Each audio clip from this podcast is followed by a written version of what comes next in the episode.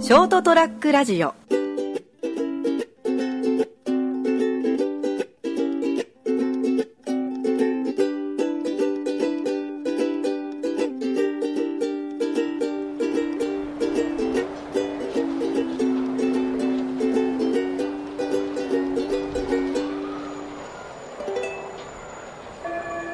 はい。よし。なんでさあ、本日は、えー10月の8日火曜日でございます。皆さんいかがお過ごしでしょうかそれはもう飛べるはずの時間でございます。えー私、金蔵君と、相手はこの方でございます。あ、成田です。よろしくお願いします。よろしくお願いしおいこれね、こういうラジオのこう尺についていろいろ考えてるんだけど、おう極力短くコンパクトにまとめようと思うんだけど、はいなかなかまとまらないね。まあ、ちょっと早いなっていう時もあるけど、 聞いた ら本当そういう時ある。ええまあ、まあ、先週はちょっとほら、あの、思わずなめたけがね、ああ思わず俺もちょっと食いついちゃってね。食いついた、なめ食いついけにうんうんた。ダメだけ食いつく。うんあまあちょ好っとなきちなょっとちょっとね、俺も余計し余計なこと喋っちゃったから。あー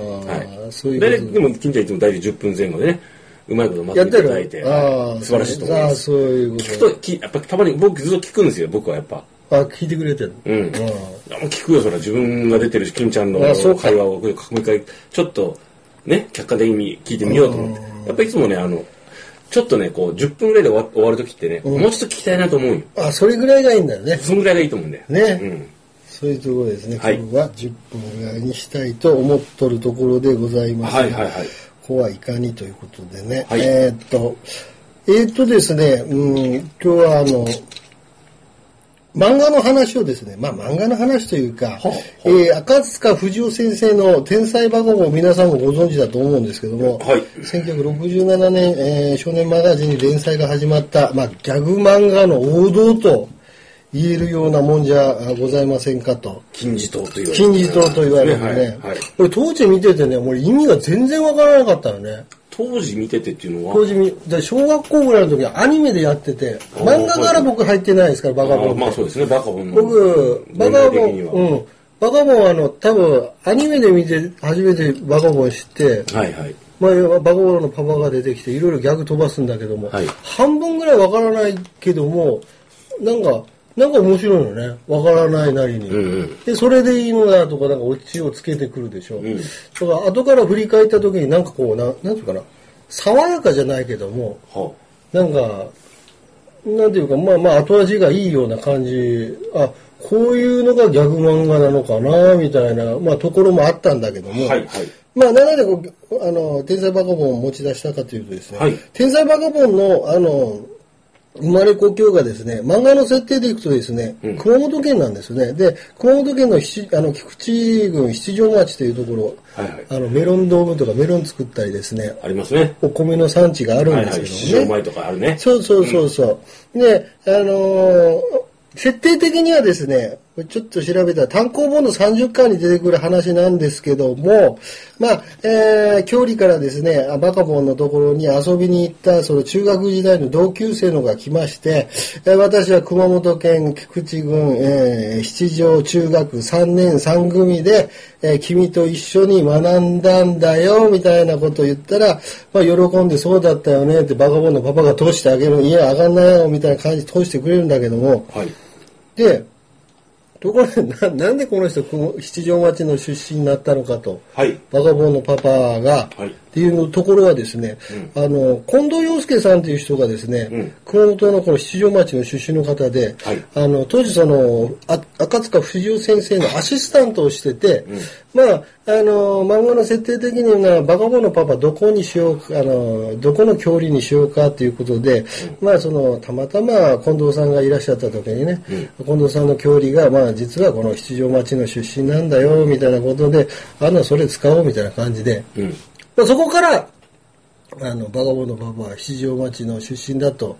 いう設定になってしまったわけでございましてですね。はいはい。実際のバカボンのパパが卒業してるわけにもないんですけども、うん出場中にはバカボンのパパの石碑があるとほうほうほいうところで、うあの、まあ、盛り上がってるとう。うん。いうところあーらしいんですよね。はいはいはい。だから、こんな感じで、んあのーなんか昔僕らもなんかあの中学校のとこ時とか思い出した時にですね、はいあの狭いこう世界の時にどんどん世界が広がっていくところを体験する時に、うんなんかあのち中学校から例えば高校に上がった時にはい。なんかクラスメートとかに「なあお前どこ中や?」とかね、うん。いう話に「いや俺全然中だよねいや俺俺なんか軽量する」とかねうん。言うんだよお前なんかなんか選ぶってからなんかなんか意外と市内の中心部の 中学校の方がうん偉いんだぞみたいなところとか、うんうんあと軍部の軍部の中学のやつをなんかこう馬鹿にするようなそうそうひきらかすようなところもあったりして、まあ、お前のささ里はどこだみたいな話をね、うんあのどんどん、まあ、やっていくようなことをしてたよなと、ええまずまずほら、うん相手とコミュニケーションを取る手段として、うんまあ、どこが砂糖なのとお砂糖なのみたいな聞き方をね、うんあのどのくらい小学校ぐらいからし始めたのかな、えへえ。ーお前なんだもっと狭い言い方をすると、はい。今6年生だってお前な3年生の時何何クラスだったんやとかね、はいはいはい。うんいや、なんかさ、あの先生バカだなって、一番嫌われとったぞ、みたいなね。へいやなんか、サンクラスにあの子おったら、あの子めちゃくちゃ可愛いもんなって、今何これ、あ、そうだねって、あのへ子あの子と一緒のクラスになりたかったぜ、みたいなね、はあ。うん、っていう感じだったんですね。感じがあったんで、うんまあ、ちょうどこう、中学のバカボンのパパのそのね、ルーツ的なものを探そうそうそうそうってみて、それと自分を重ね合わせると、うんああ、なんかちょっとこんな感じだったなとか、そうそうそうそういろんなことを思ったんですね。うんはい。だから、あの実際そのねあの七条町にバカボンのパパいなくてもそういった感じで、うん。要は今その七条町中のうん。出身の、うん。あの人たちが、うんあのまた集まってきて、はい。実際今年も近藤さんこの近藤洋介さんって実際その中学まで来ていただいて、はいはい。あの石の前で記念撮影撮ったりとか、へーあの当時の人たちとか、うんあの七条中出身の人たちと親睦を深めるとほう。いう機会まで設けられてですね、非常になんか感慨深いというか、バカボンがつこう繋いでくれたご縁とうんいううか、んうん。いうものを感じてしまうという。うんで、残念ながらこの洋介さんはですね、うんあの、七今年の7月にお亡くなりになりましてですもうね、そうだね。時うん代の流れですな。うん、で、まあ、時の流れかなそうそう。で、これからもね、このバコモンの慰霊碑をね、あのー、皆さんでね、あの、盛り上げていきたいというやつをですね、はいあのー、実はこれ、あの、なんで知ったかというと、地元の新聞の熊日にですね、載ってたんですよね、記事が。へでね、まあ地元のこの新聞でこう一番最近僕、まあ職場で熊日撮ってるからもう見させてもらうんだけども、んい最近ちょっと特にね、感じるのが、はい漫画ネタが多いのよ。え。うん。なるほど。うん、でなんか、あのー熊本なんか漫画のなんか王国にしようとか、うん遊牧で各なんか、あのーところでね、うんあのーいろいろ、あのー盛り上げていらっしゃる方がたくさんいらっしゃってて、そうですね。特に熊谷あたりでもですね、漫画を研究するその部門というか、うん。米沢さんとかね、熊本漫い画らっのし収ゃ集家がいらっしゃったからね。いらっしゃっててね、んうんだからそれぞれのところでそれぞれの活動をして、うんかなりこういろいろなところでボンボン盛り上がってるところがあって、出身漫画家の方も多いしね、ご縁があるいらっしゃいますもんね方も含めてねであの特に最近ねあのネタ的にもね「ワンピースの銅像が各うん。ああ、ワねンピース今ね、やっぱ、うんリアルタイムナウでこう、